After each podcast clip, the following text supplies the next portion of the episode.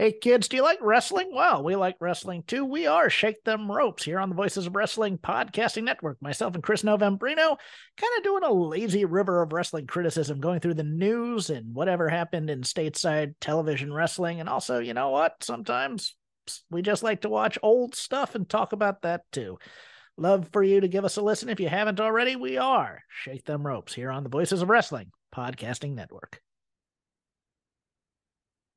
Este podcast es parte del Voices of Wrestling Podcasting Network.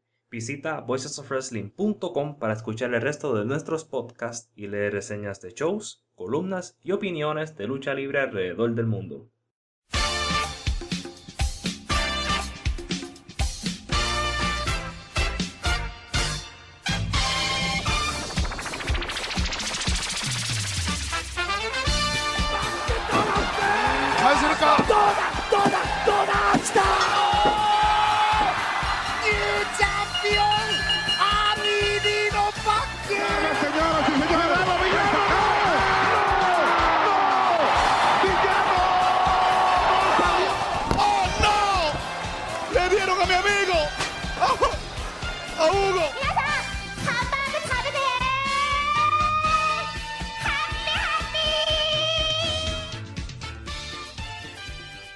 Ya estamos de vuelta aquí en el podcast de los Lucha Jovers de la familia de Voices of Wrestling. Les habla Wally y me acompaña en esta ocasión, como siempre, el buen Abraham Delgado. ¿Cómo estamos?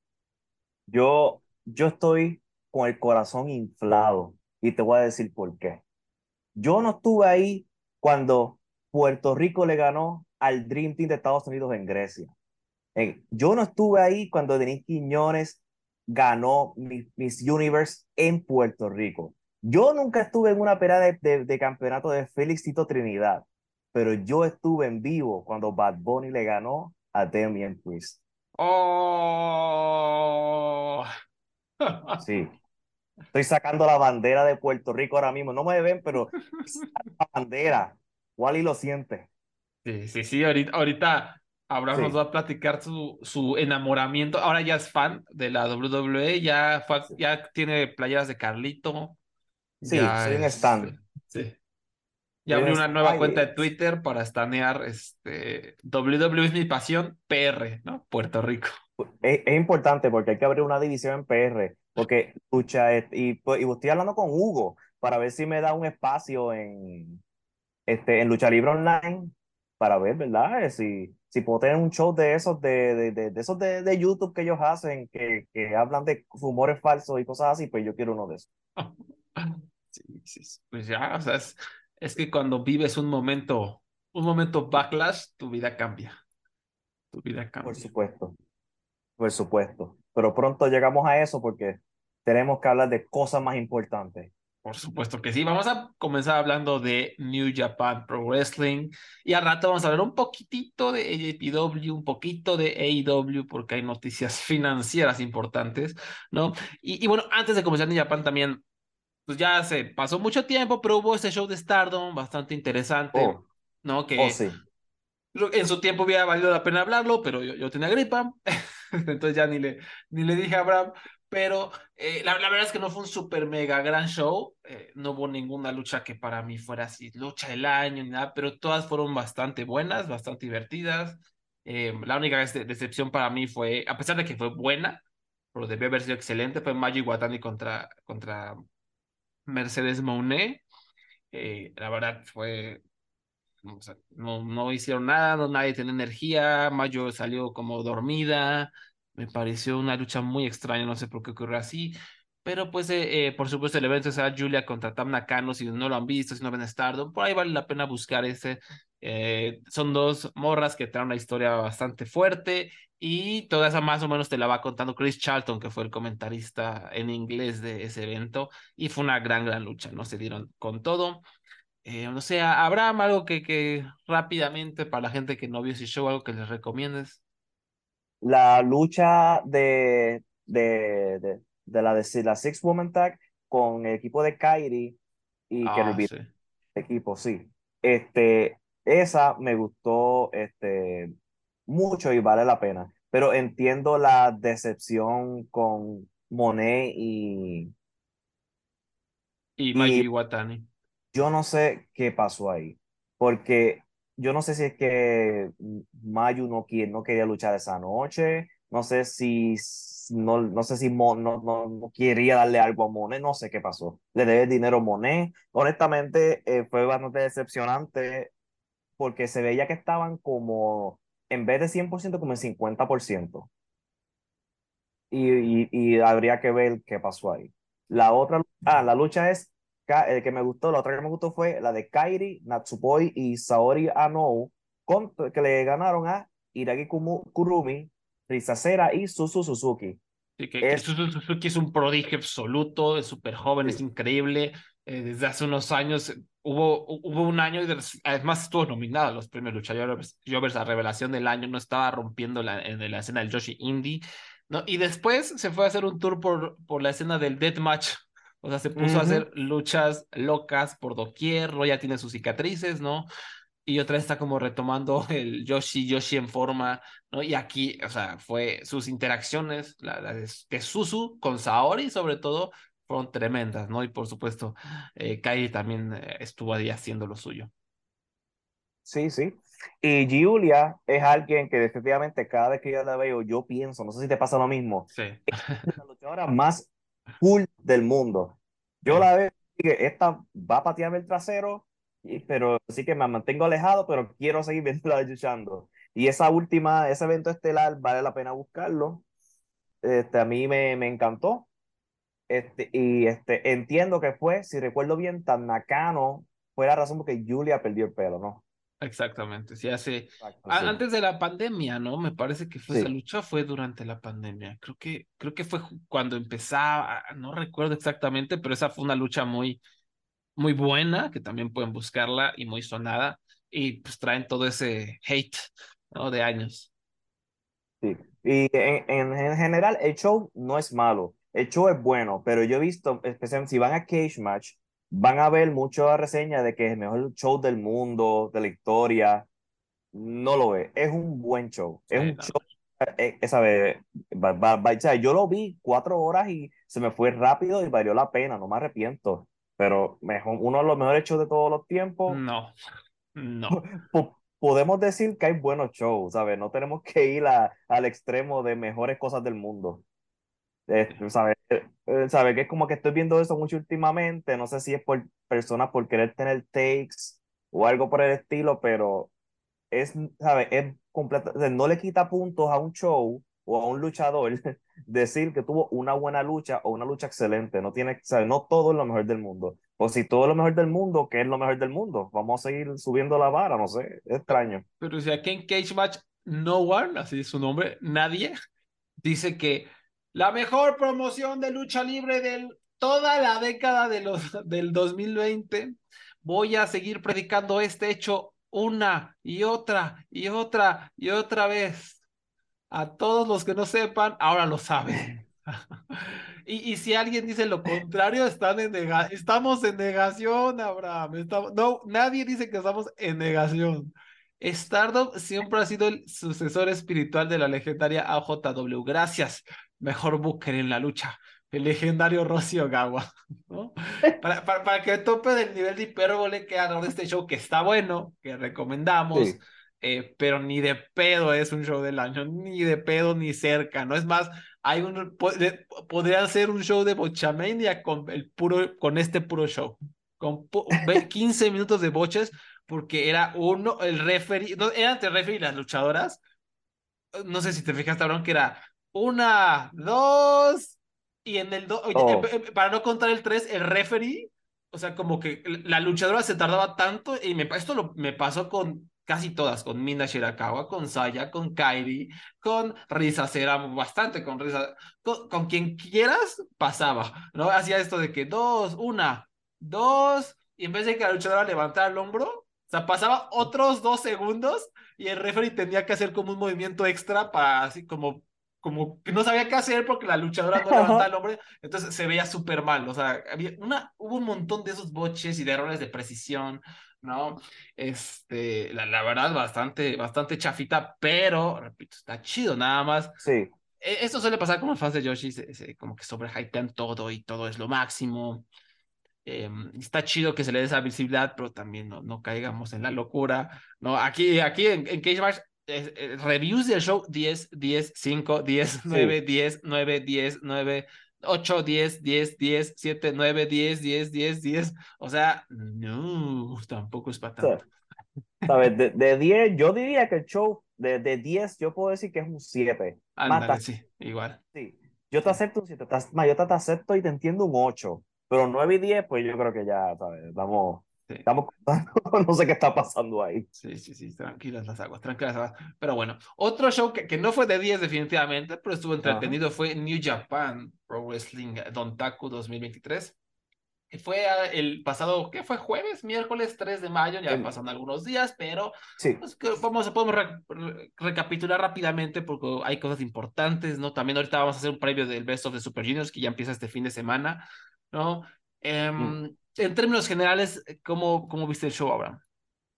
Fue bastante entretenido. No hubo el nivel de calidad luchístico de, de Sakura Genesis, pero, de nuevo, un buen show que no me arrepiento de haber visto y pasó, ¿sabes? Estos shows de New Japan últimamente están pasando hasta rápido y se sí. nota en, el, en, el, en lo que están durando las luchas, porque lo, lo, más que están durando son 25 minutos posiblemente los eventos estelares y el resto son luchas que no son muy largas y todas son, ¿sabes? Pasan súper rápido. Hasta la, el tour como tal, los eventos estelares del, antes del evento importante, ah.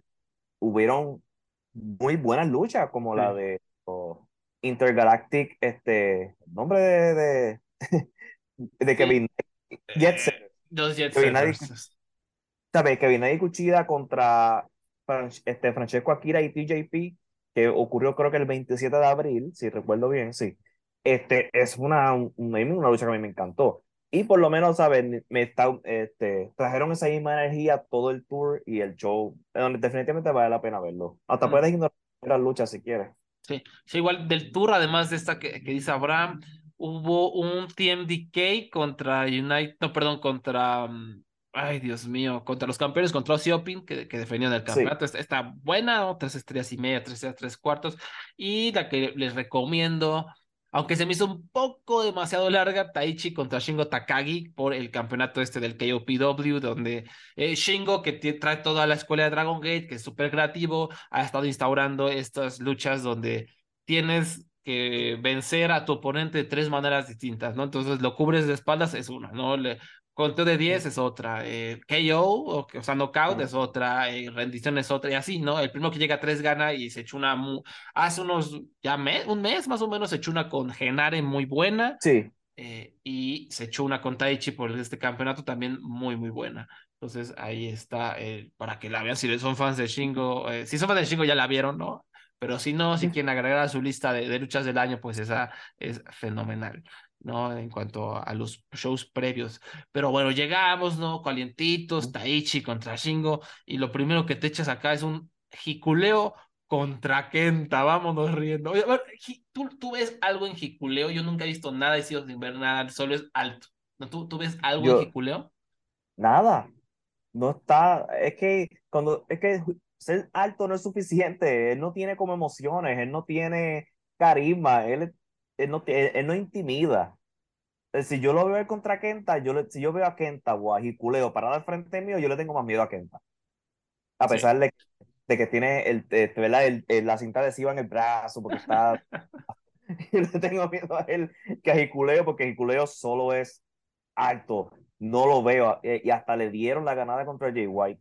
Yo me imagino, ¿sabes? Yo estoy seguro que él, es, él debe caer bien atrás, él debe ser buena persona, pero eso no se transmite en televisión y yo, para mí es un misterio que hay con Hikuleo. Y luego contra Kenta, yo, gente bonita, que Dios me bendiga, Kenta, pero yo sé más, es top 20 luchadores más aburridos para mí. Siempre que veo una lucha de Kenta me doy una aburrida terrible, terrible, ¿no? Me, me, me purga ver luchas de Kenta ya, pero pero aquí, aparte con Jiculeo, no, no, no, haz de cuenta que estaba viendo pin, pintura fresca secarse. Yo, yo creo a, a Jiculeo le vendrá bien una excursión a México. Ahí sí, este, le vendría a venir a aprender, porque este, a lo mejor le ayuda, pues, a necesitar personalidad. A lo mejor sí es una estrella, no sé qué, yo no lo veo, pero si hay algo, creo que México le ayudaría a desarrollar esa personalidad, si es que hay algo, ¿no? Sobre todo aquí fácilmente lo pueden poner de rudo, básico, alto y que él empiece a hacer algo interesante, pero la verdad no lo veo, no, no veo qué, qué, hay con este vato y la verdad me está empezando a dar mucha hueva. Pero, pero bueno. Después tenemos eh, por el campeonato de la televisión, Zack Sabre Jr. derrotó a Jeff Cobb. no, no derrotó. Empató con Jeff Cobb, pero sigue siendo el campeón. Sigue siendo el campeón. Esta fue una gran lucha. Para mí fue la lucha de la noche. Sí, este, y es gracioso porque yo cada vez que, que vamos a hablar de una de estas luchas, yo digo, porque siempre duran casi 15 minutos. Y esta duró totalmente 15 minutos. Pero eh, así, estoy interesado ahora en ver qué es lo próximo. Yo me gustaría ver en una revancha de estos dos que Jeff Cobb sea más agresivo porque sabe que, sabe que ver si puede acabar esta lucha en menos de 10, 10 minutos o menos yo creo que sería un buen paso y se pondría hasta más interesante esta rivalidad. Y Jeff Cobb puede ser un buen campeón de televisión. Sí, o sea, creo que la historia se presta para que sí. todas van a tener su revancha en Dominion, ¿no? El 4 de junio. Sí. ya, ya está pactada, ya está anunciada. Entonces todo indica, o sea, la, razón nos indica que Jeff Cobb va a ganar, ¿no? Porque estuvo muy cerca aquí. Eh, y si es coherente el booking, entonces, se tiene, o sea, suena la campana Jeff como se le tiene que abalanzar a Zack Sabre Jr., ¿no? Porque parte de la historia de esta lucha fue como Zack Sabre Jr. como que hacía tiempo, ¿no? Como que encontraba pequeñas cosas para hacer tiempo y Jeff Cobb como que no se tomó tanto en serio lo del tiempo, ¿no? Como que jugueteaba un poco de repente.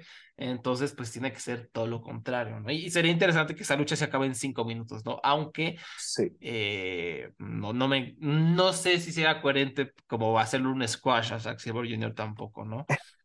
Sí, es que esa es la complicación porque Zack Saber eh, eh, es, alguien, es alguien establecido y es algo que al menos que él mismo lo sugiera, esto posiblemente sea otra lucha que llegue casi a los 15.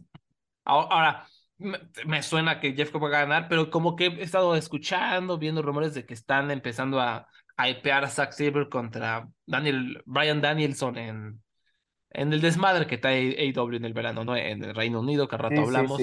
¿No? Y eso estaría interesante con la correa de, de... O no, a lo mejor ya sin la correa ya no hay tiempo límite y se pueden echar un grapple de una, hora, ¿no? Sí, sí, no, y también porque hay varios, porque está Forbidden Door también, que es el evento de las dos empresas, que es el, mes que viene, el 25 de junio. Así que yo creo que sí, eh, Odin o esas son fechas posibles que cuando terminemos de hablar de esta cartelera, tengo voy a hacer un comentario sobre el partnership de New Japan y sobre unas posibilidades interesantes. Muy bien, muy bien. Después, por el campeonato Never, esta lucha también me gustó mucho, mucho. Okada, Ishii y Tanahashi derrotaron a el desesperado Suzuki y Renarita para coronarse campeones de tríos. Y esa es la primera vez que Okada gana un campeonato en New Japan que no sea el principal, ¿no? Una, una estadística de locura, de locura, verdaderamente. Increíble la carrera de este hombre. sí. Tiene 35 años y él jamás en su vida, no, él no sabe qué es el midcard. no sabe qué es. Porque así de talentoso este hombre. y a mí me encanta la idea de que tiene esta, estos campeonatos. A mí me encanta porque le daría, ¿sabes? Porque le da una dinámica diferente al personaje como tal entonces más va, a ser interactuando con personajes, con luchadores que están en el midcard, que posiblemente nunca han luchado con Okada.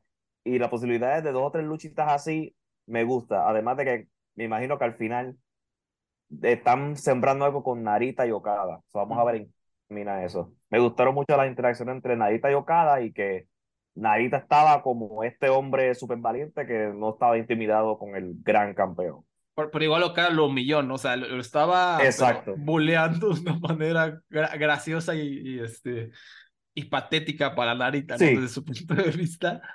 Muy interesante. no sé, yo supongo que como dices es para sembrar algo con Narita, pero sí está, está tan pasado de, de, reata de locada que dije, no, están enterrando al pobre Narita. No creo. No creo, pero no creo. este paso. Este, no, no, no es algo que, es, es algo que haría WWE, pero no, no New Japan. Em, ahora también es, algo, ah, es algo que haría, Noah. Es algo que eh, pues Kaito Kiyomiya no está, no es de New Japan, por eso que por eso es que lo enterraron allá y lo dejaron enterrado. Con Renarita, como ellos están en una situación donde la gente, estos luchadores top de la, de la, era, la edad, edad dorada de New Japan, están poco a poco, ¿verdad? Llegando a una edad donde no pueden dar el mismo rendimiento ni, ni luchar todas estas fechas, pues están adelantando cosas como esta, como interacciones entre y Okada, empujando a Umino, lo que vamos a hablar del evento estelar, porque ya se está envejeciendo este, el roster y ya es hora de que, y, y es increíble que lo rápido que se siente como si no hubiera pasado nada de tiempo, ya pasó como 10 años. Sí, sí, sí, sí. Y ah, otra cosa que me, me parece muy interesante, que Ishii y Tanahashi traen un pequeño pique, o sea, como que la, historia un poquito es que Tanahashi de hecho estuvo en duda para la lucha, en algún punto se anunció que iba a ser X, ¿no? Así como por determinar, y terminó siendo que sí era Tanahashi efectivamente, porque parecía que no se iba a recuperar de una lesión. De hecho, se perdió unos tours en Estados Unidos. Y pues él, era como el eslabón débil del equipo, ¿no? Se lo estaban agarrando de bajada y Ishii le empezó a reclamar así como, ponte las pilas, ¿no? Órale, ¿qué estás haciendo? Se empezó... de, hecho, creo que se pegaron sin querer en alguna eh, interacción por ahí y eso está como interesante, ¿no? Eh, no sé si es simplemente la dinámica del equipo, ¿no? Esto de que Tanahashi ya es el es una carga, eso me parece que es un punto narrativo interesante, pero también puede ser que Ishii, no sé, a lo mejor hay algún cambio en su personalidad, que no creo, pero pues es, es, una opción interesante, ¿no? Es como lo que mostró, ¿no? Con respecto a sus compañeros. Yo estoy emocionado porque sabemos que es lo próximo, ¿verdad? Okada, Ichi y Tanahashi contra House of Torture. Oh, Yo sé que Cho, Evil y, y Yujiro Takahashi están próximos para luchar por este campeonato. Újoles, újoles. Aguanta que primero tienen una, una ahorita platicamos de eso, una, una buena lucha en pareja. Pues creo que, no, no podemos hablar de eso una vez. O sea, confirmado para Dominion, Ozzy Open defiende contra Bishamon, qué emoción, contra Evil y Yujiro, o sea, como por qué. Uh, porque yo de verdad no sé. Eso ah. es el misterio de la vida. no sé, por el hit, no sé. Y, en una de esas habrá, y que justo esto lo podemos, iba a hablar un punto relacionado a esto con, con el hecho de que Okada sea campeón de tríos yo puedo ver a House of Torture ganando este campeonato porque así puedes como dejar a Ozzy Open libre para los shows con AEW. O sea, para que oh. no tengan oh. las correas y eso los haga como un poquito más libres de poder perder, ¿no? Eh, con, quien sean sus oponentes, eh, ya sea en el estadio, en Wembley, si es que los buquean para eso. Yo creo que sí, porque son muy queridos en, en, Reino Unido. Ahí empezaron en Progress su, su su carrera Ozzy Open, realmente ahí despegaron, ahí conoció Willows para Kyle Fletcher y se los jaló. Entonces, me suena eso, o sea, Evil Junior que se queden con los campeones en Japón descansando y así dejamos libre a toda esta gente, ¿no? También por ahí es algo que podría vislumbrar, ojalá no. pero, pero sí. Y lo de Okada también, o el Okada el que sea campeón de tríos, en vez de que esté, a ver, lo de Sanada y, y Suji también podría hacer eso. Sí. Eh, que son campeones, digamos, de transición un poco temporal. Bueno, si es que Suji gana, rato hablamos de eso. A lo mejor campeonatos de transición para que podamos llevar nuestras estrellas chidas, las taquilleras, al Forbidden Door, al estadio de Wembley, si es que se requiere, ¿no? Sí, ese era el punto que yo quería hacer cuando te vi algo eh, más tarde, pero vamos a hacerlo ahora. Que ah la posibilidad es que los estelaristas famosos, ¿sabes? Los estelaristas de New Japan ahora mismo no tienen campeonatos importantes o no tienen campeonatos. So, eso abre una gama de posibilidades para luchas interesantes. Que eso es lo positivo de tener esta cosa y por eso es que yo creo que Sanada va a seguir siendo campeón después de Dominion. porque, si, si, Okada fuera el campeón, con tu lucha contra CM Punk, pues tendrá que ser por el campeonato, ¿no? Y pues ya ahí, es como que, o sea, eh, New Japan dice que huele, que ¿no? O qué tal si el plan es que gane 100 pocos esa lucha por X o Y. No, no, no podemos hacer que nuestro campeón pierda, ¿no? Entonces, sí, así no, nos quitamos. Y es más, este trío está chido. Acá Ishii Tanahashi puede ser un, trío perfecto para una, una buena lucha ahí en, en el estadio de Wembley, lo que sea, ¿no? Exacto. Sí, este, yo, yo espero que al igual que el año pasado, que hubieron como luchas, ¿sabes? Porque Forbidden Door el año pasado, hubieron tantas lesiones en las dos empresas que la cartelera tú la ves y es una mezcla de como de cosas locas que tú no te esperas, como Sting, Darby Allen y Chingo contra ELP, este, y, este, y olvidé con quiénes eran los otros dos. Como ese tipo de lucha interesante, me gustaría que lo volvieran a hacer en Forbidden Door. Y al tener los campeonatos importantes en personas que no son los, que no son los estelaristas usuales, pues abre posibilidades a que Okada y Tanahashi tengan como que unos dream matches o unas luchas interesantes que normalmente no podrían tener o que si sí es que son campeones de importancia. Sí, pues eso es lo que trae, por eso es que estoy interesado en el verano de estos, de estos luchadores, los estelaristas de New Japan. Naito, por ejemplo, Naito no tiene, ahora mismo tiene el espacio abierto para hacer lo que quiera. Sí, de hecho, estuvo en el Carnaval Los Campeones. Naito, por cierto, se echó una lucha en pareja bastante buena al lado de Bushi en AJPW. ¿no? Y es, pues, precisamente es eso, ¿no? Como que hay un poquito de, de libertad al, no tener campeonatos por ahí. Y a ver, a ver qué ocurre. Después por el campeonato. Eh, no, pero creo que me estoy saltando algo. Shota no, no, no, no, ¿verdad?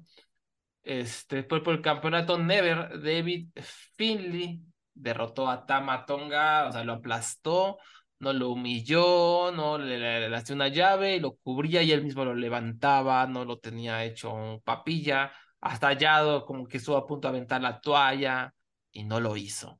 Y pues fue una lucha, fue una, no sé, o sea, Finley sigue sin convencerme en, dentro del cuadrilátero.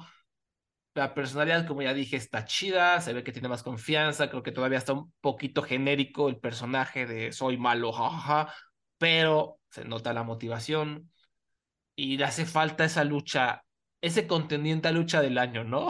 Eh, le falta eso a David Finney para convencer, ¿no? Y digo, Tamatonga no te la va a dar, ¿no? Nunca te va a dar ese tipo de, de contiendas, pero aquí por lo menos había una historia interesante, creo que funcionó y lo que, para mí lo que la hizo más atractiva, más interesante fue ese final, ese final tipo squash casi casi, ¿no? Sí, sí. Pues y es también para establecer que Finley es diferente a Jay White, diferente a Ken Omega y diferente a este Valor, este AJ. Exacto, AJ como líder del Bullet Club, porque tenemos aquí un tipo que es más serio que los otros y que está dispuesto a noquearte para ganarte y lo vimos aquí. Este, para mí esta lucha duró un poco de más. Sí. Es de esas cosas que yo entiendo por qué se hizo. Yo entiendo el propósito de por qué se estiró, pero pudo haber sido, yo, cinco minutos menos y pudo haber llegado al punto de, de que noqueó a Tamatonga como tres veces. Sí, sí.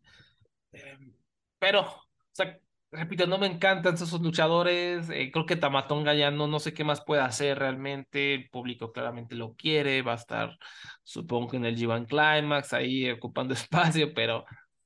Ay, a mí como que ya no. No sé, me prefiero que se fuera otra empresa. Yo, yo te puedo decir el rumor oscuro que está ocurriendo por ahí. Oh, Dios, dímelo. Que WWE quiera Tamatonga. Ah, mi salvador. Porque aparentemente cada vez que el luchador de New Japan que no es japonés pierde, WWE dice, sale el rumor de que quiere ir a WWE. Como que, sí, sí, sí. No, entiendo. ¿Por qué no dicen eso de Yoshihachi cuando pierde? WWE está interesado en Yoshihachi. Vamos. no entiendo. Porque siempre es un rumor en Twitter. Es como que, véanlo. La próxima vez que vean una persona que no es de Estados Unidos, y, ah, y al final de esta lucha salió el fantasma. Así que el fantasma Sí, sí. Este, que yo primero pensé que era por un segundo este, uno de los hermanos Paul, pero no. Ay, no. Sí, sí, sí, trae, trae, trae los aires muy, fuertes de, Logan Paul. Pero bien, está chido esto de que impulsemos nuevas cosas y agárrense que ahí viene el push del fantasma. No sé si gana esta lucha contra David Finley que, que va a ser en dominio, ya también confirmada por el campeonato, pero se viene el push babyface del fantasma y Recio. Entonces eso va a ser muy, muy interesante. Y ah, se me olvidó, eso es lo que quería recordar, es que después de que ganaron Okada y compañía, Ah, ¿verdad?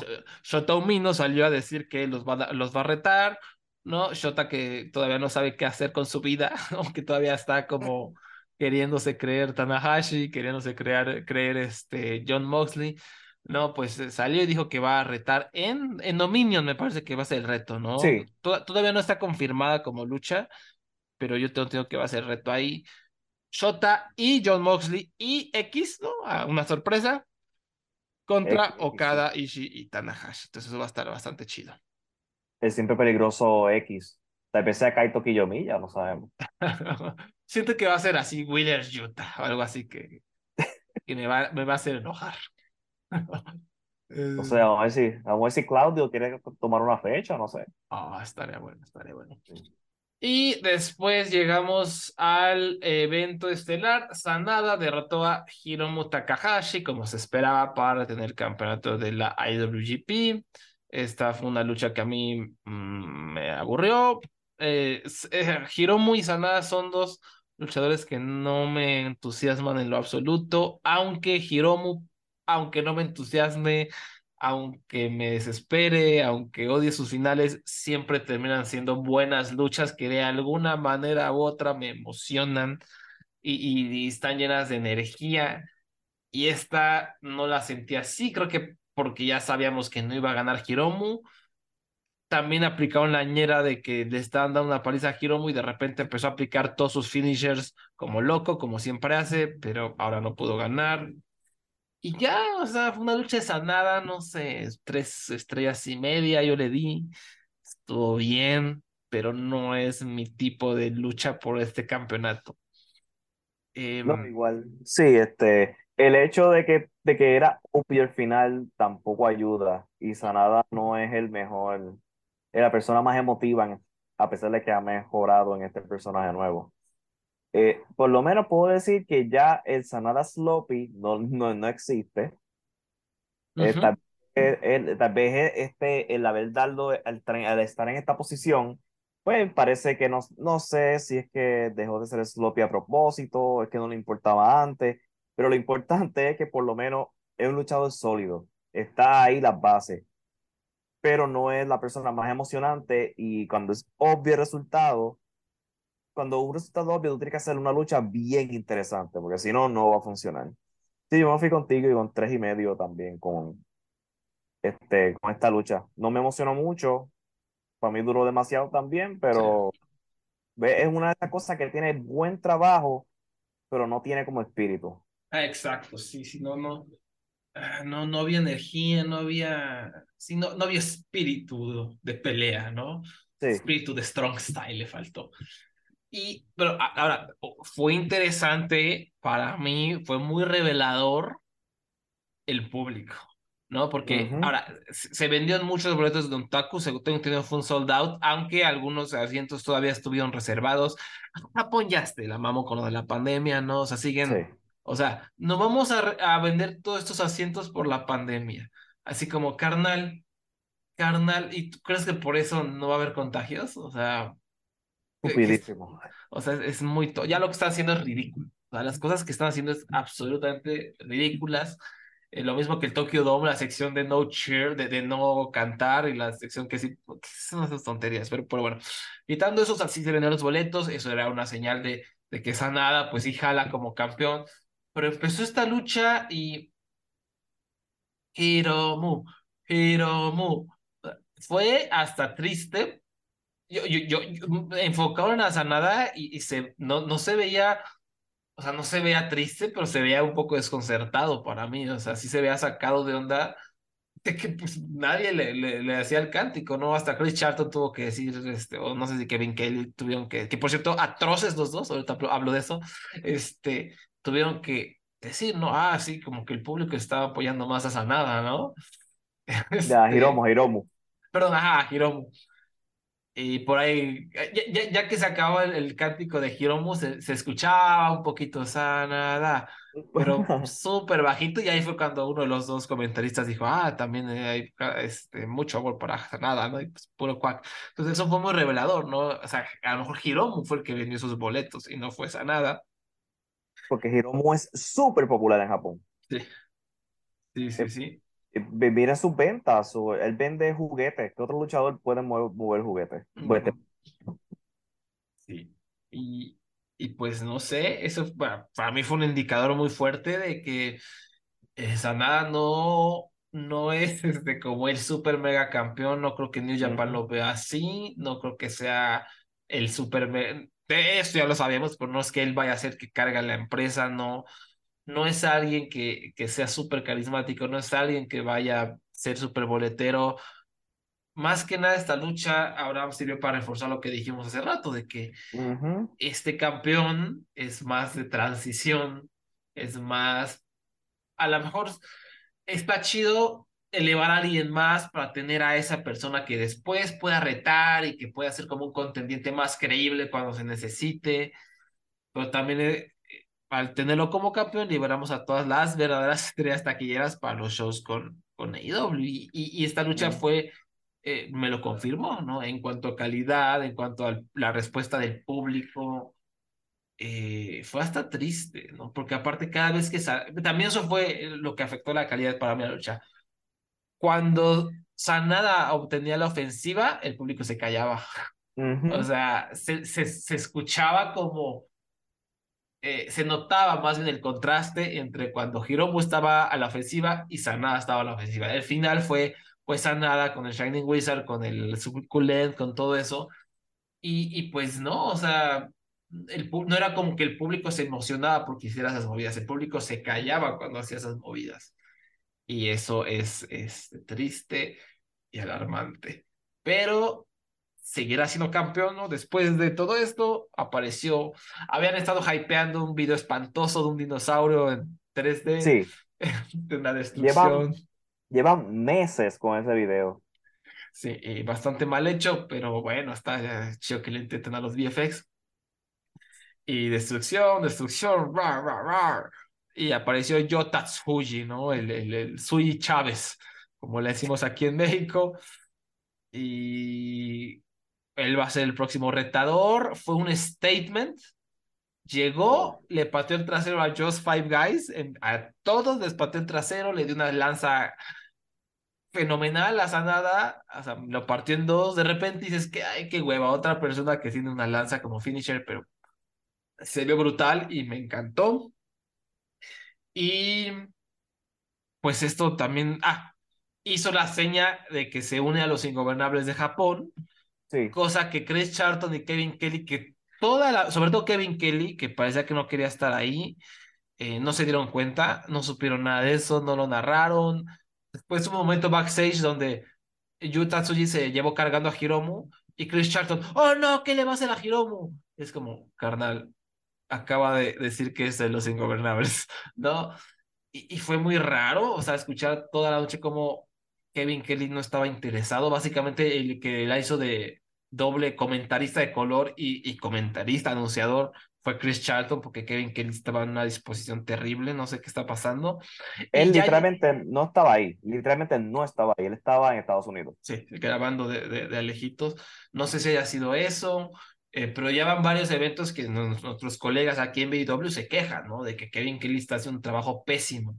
¿no? Yo no lo había notado tanto así, yo siento que me había estado ayudando como a retomar pero aquí sí ya lo noté muy, muy mal, pero eh, eso me, me, preocupa porque él siempre ha sido bastante bueno, no sé qué onda aquí, y fue vergonzoso lo de, lo de, O sea, que introdujeran de esa manera a un vato para retar en Dominion, no en Don Taku, no en el aniversario, no en Power Struggle, no en Destruction en Hiroshima, no, en Dominion. Y que estos vatos en Osaka Dice que estos vatos no se dieran ni cuenta de lo que estaba haciendo, me pareció muy vergonzoso. Eh, pero bueno, eh, ¿tú qué, qué, opinas? ¿Cómo vemos a Yotatsuji? ¿Va a ser campeón? ¿Lo ves con, ¿Qué opinas de, de, que él sea el que haya recibido este push? Y Umino y Narita se quedaron ahí dos mecos en el camino. Eh, porque Umino no está, dando, no está demostrando que él merece ese tipo de push en estos momentos. Eso es lo que realmente está pasando. Y Narita tampoco. Yo estoy emocionado porque me, me encantó el redebut de, so, de de Shuji. Yo estoy emocionado para ver este evento estelar, porque estoy bien interesado en ver si van a tener, ¿verdad?, los cojones de, de qué, van a, qué van a hacer y cuán dominante va a ser el oponente contra Sanada. Yo no creo que gane. Me estaría bien extraño si gana. Y si gana, va a perderle ese campeonato en octubre. Como yo pienso que el próximo campeón, va a haber un nuevo campeón en octubre. Pero estoy, por lo menos, sería, te, te, yo me estoy aguantando este, una opinión fuerte hasta que lo vea. Porque a pesar de que esté luchando bien en otros países, no es lo mismo volver a un evento estelar. Y lo ha demostrado, por ejemplo, Umino, que se le dio una oportunidad contra Naito y en febrero y la cagó. La cagó en una lucha espantosa. No la busquen, no busquen Naito, no la busquen. Sabes, su vida, su, tu vida es demasiado corta para tu ver esa lucha. Sí, aparte, aparte lo, lo de Umino, ¿te acuerdas? Durante la pandemia, digo, fue el factor pandemia, fue un poquito diferente de uh -huh. Yotatsuji, que todavía estuvo en, en, Japón durante un periodo de la pandemia, pero sí. o sea, cuando salió a luchar en Repro con una panza, Shota, uh -huh. con una panza, ¿no? Y o sea, New Japan, que cuida tanto las... O sea, Sanada es, vamos a decirlo, un, un 70% de, de la razón por qué Sanada es campeón es porque está bien rostro. ¿no? Sí. Esa es más que otra cosa, ¿no? Porque está medio tronco está, y no tiene mucho carisma, pero está súper guapo. O sea, lo ve. La entrada en esta lucha contra Hiromu, la bata de, de, de, de leyenda, la bata de Fujinami casi casi, todo rostro, un físico escultural, tremendo, ¿no? Ya luchas y dices, ay, no. Pero, pero eso es muy importante, era el look en New Japan y, y Shota eh, eh, allá en Inglaterra salió con su panza, ¿no? Y qué hubo, ¿no? Uh -huh. y, y, en Inglaterra no dio lancho. O sea, en Inglaterra se habló mucho de eso, de que no estaba conectando, de que qué está pasando, de que no, no, todas sus luchas eran como, meh, no, no pasaba nada con él. Ahora, Jota pasó al contrario, o sea, a lo mejor no se superhabló de, ah, Jota en, en Inglaterra, pero eh, estaba haciéndola chido, o sea, se hablaba sí. de él un poquito, incluso vi varios tweets de sus colegas en Repro emocionados por esto que pasó en, en Don Taku, de, eh, sí, Jota, ¿no? O sea, se, se, ve que también hizo relaciones, ¿no? Acá en México le fue muy bien, también tuvo esa suerte de que le tocó el, el CMLL más, el, el, el mejor CMLL en años, ¿no? Vamos a decirlo así, porque sí. tampoco son perfectos, pero hizo esto con los hermanos Chávez, se encontró ese person como esa personalidad, eh, conectó un poquito, jugó con, jugó con eh, su, su, estilo también. Entonces, pues muy bien, o sea, Jota sí durante su excursión hizo la chamba, mientras que eh, Umino y, y sí. Narita, pues no, Narita también fue víctima de la pandemia, le tocó ahí medio estar divagando en los indies gringos durante la sequía de los indies gringos Horrible. Los shows de Sin Gente eh, de New Japan en Estados Unidos, también pues, le fue como en feria al pobre, pero. Y aparte no está súper agraciado como sus compas. Pero.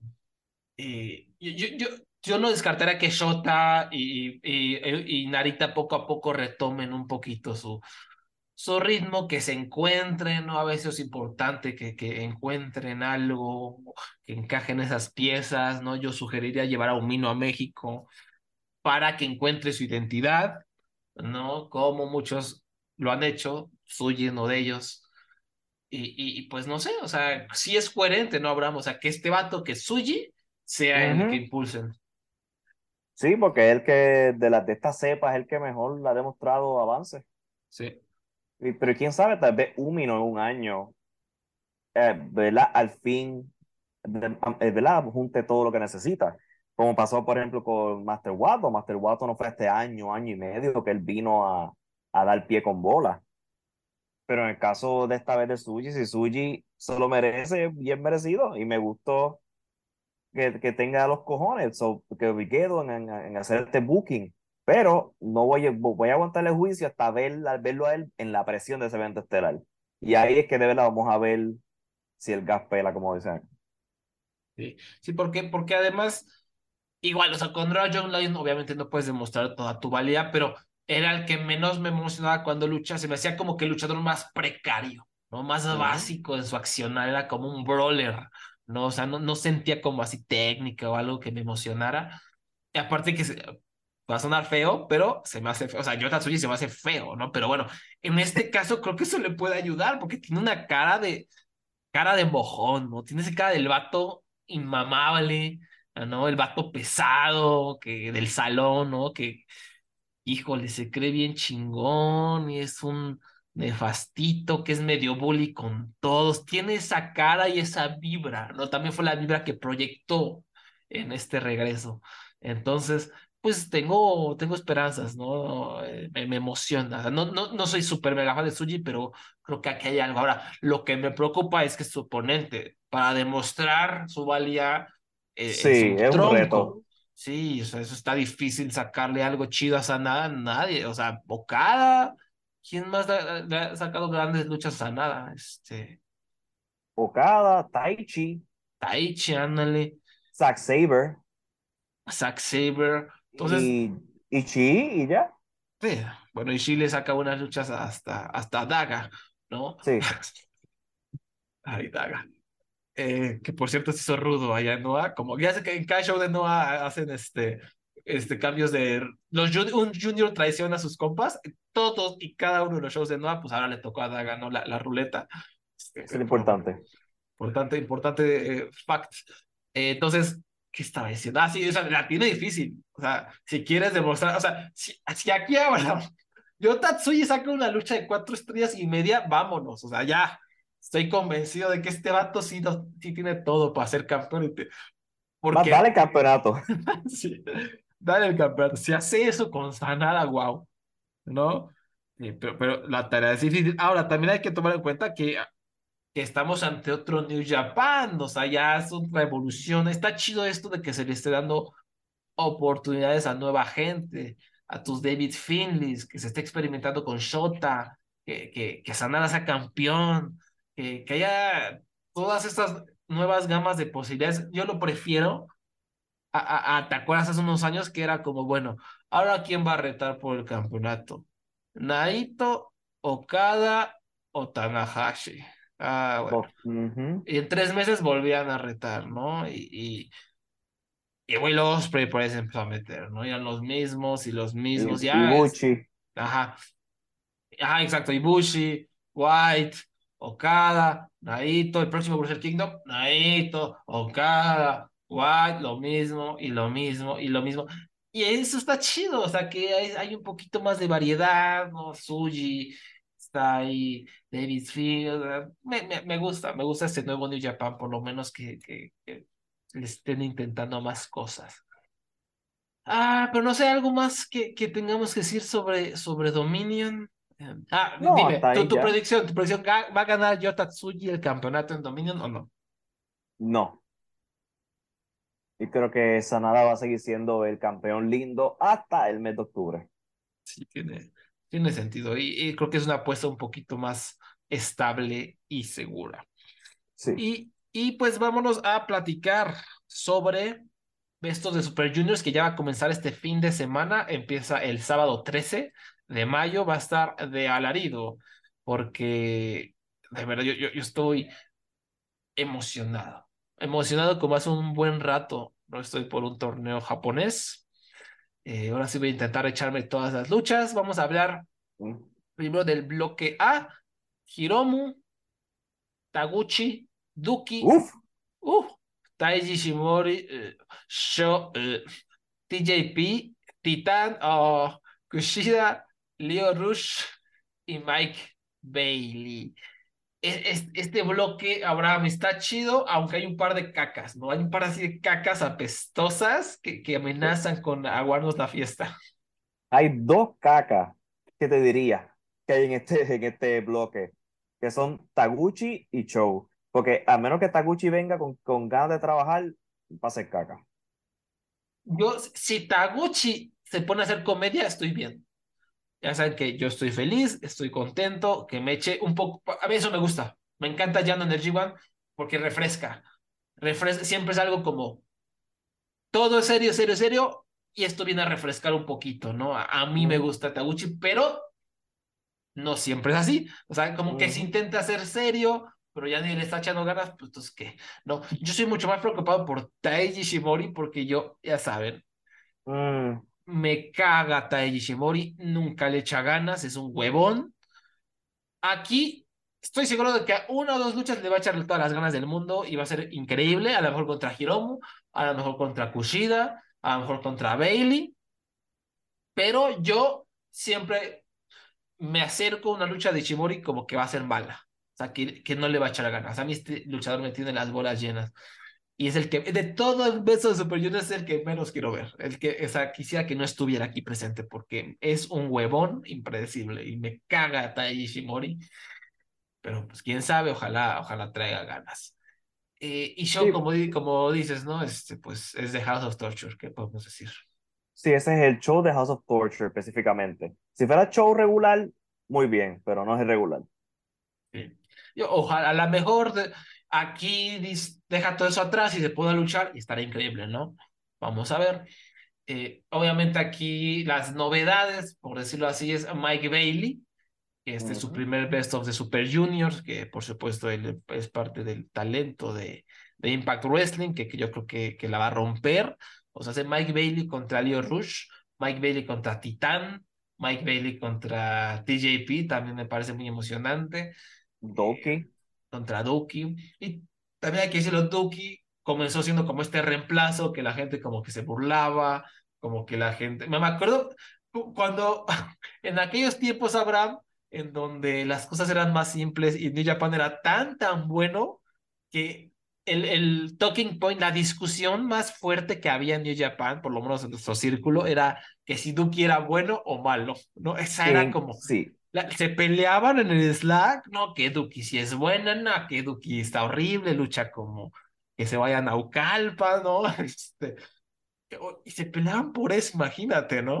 O sea, qué tan buena era la empresa que esa era como la Duki, ¿no? El, el- eh, la manzana de la discordia, ¿no? Pues, es un buen luchador, pues siempre lo ha sido. Y, y, y, ha mejorado en New Japan, ¿no? Y, y- creo que ya es alguien que, que te emociona ver sus luchas en el Best of the Super Juniors, ¿no? sí. A mí, de- creo que fue hace dos años que empezó a hacer, curiosamente empezó a hacer clic con la audiencia callada. No Mm. sé si porque como no había más nadie y él empezó a resaltar más, pero para mí eso fue como en el 2021 que yo empecé a verlo con ojos nuevos y a mí empecé a emocionarme. Sí. Este, cualquier lucha que yo vea de él, yo tengo que, donde él está, yo estoy pendiente a lo que él hace. Y Ahora, tuvo una lucha con Naito en el, en el tour y no fue muy buena. Pero bueno, Sí, pero bueno, sí. hubo- ah, no, no todo es perfecto. O sea, ¿qui- ¿quién tiene? Dame tu top 3. O sea, ¿qui- ¿quién va a ganar el bloque y quién va a estar peleándole así en segundo o tercer lugar? Hiromu va a ganar el bloque, Me lleva la concha colorada. porque es Hiromu, y yo creo que este, TJP puede ser que esté en segundo lugar, y el tercero me huele que va a ser Kuchida. Sí, sí, sí, sí, sí. No sabe, como que dejándome llevar por los standings de New Japan, especialmente porque Kuchida y TJP también tienen esta rivalidad. Vamos a ver. sí. Eh, Ah, y Hiromu, pues es que es difícil apostar en contra de Hiromu en el Best of Super Junior. Sí, lamentablemente. Creo que, que sí, también Hiromu tiene que ser el favorito, pero no creo que gane ahora sí el torneo. O sea, No, yo sí tengo lo- otro que va a ganar. sí lo puedo ver ganando, pero eh, ya creo que es too much. No me gustaría que gane el bloque, pero tiene, es que es- tiene todo el sentido del mundo, ¿no? Ni modo que alguien más le gane el bloque y que a menos habrá de que el que le gane el bloque sea el campeón y así ya tiene el pique y ya, no, no tenemos que preocuparnos por más. Porque si no gana el bloque y el campeón sale del bloque B, entonces Hiromu tendría dos retadores y eso, mm, las matemáticas no, no me suman. Mm. Entonces, ¿sabes qué me encantaría que, o sea, no que sé que no va a ganar, pero que tenga una corrida chida Titán. ¿No? Y no lo veo tan descabellado porque ya es parte de los ingobernables de Japón, ¿no? Y, fue un feature importante durante Fantástica Manía, se lució, la rompió Fantástica Manía como siempre.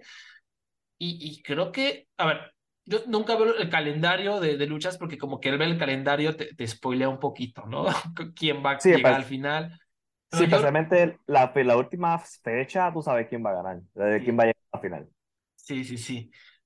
Y pero, recuerdo que por ahí vi que hay un evento estelar entre Hiromu y Titán. Ahora no recuerdo en qué fecha. Y si sí es estelar o semi-estelar. Pero eso me, me, agrada, ¿no? Que por lo menos vaya a tener ahí un evento estelar Titán, un evento importante para, para seguir destacando. Y, y también, a lo mejor Leo Rush también por ahí le dan algún empujón, ¿no? Oh, también. Y ya, si, si, si nos va mal, Ishimori también creo que siempre es alguien que, que le dan push en estos mendigos shows. Em, pues, a, ver, a, ver, qué resulta y, y ojalá Mike Bailey tenga muchas, muchas contentas a lucha del año y que lo contraten.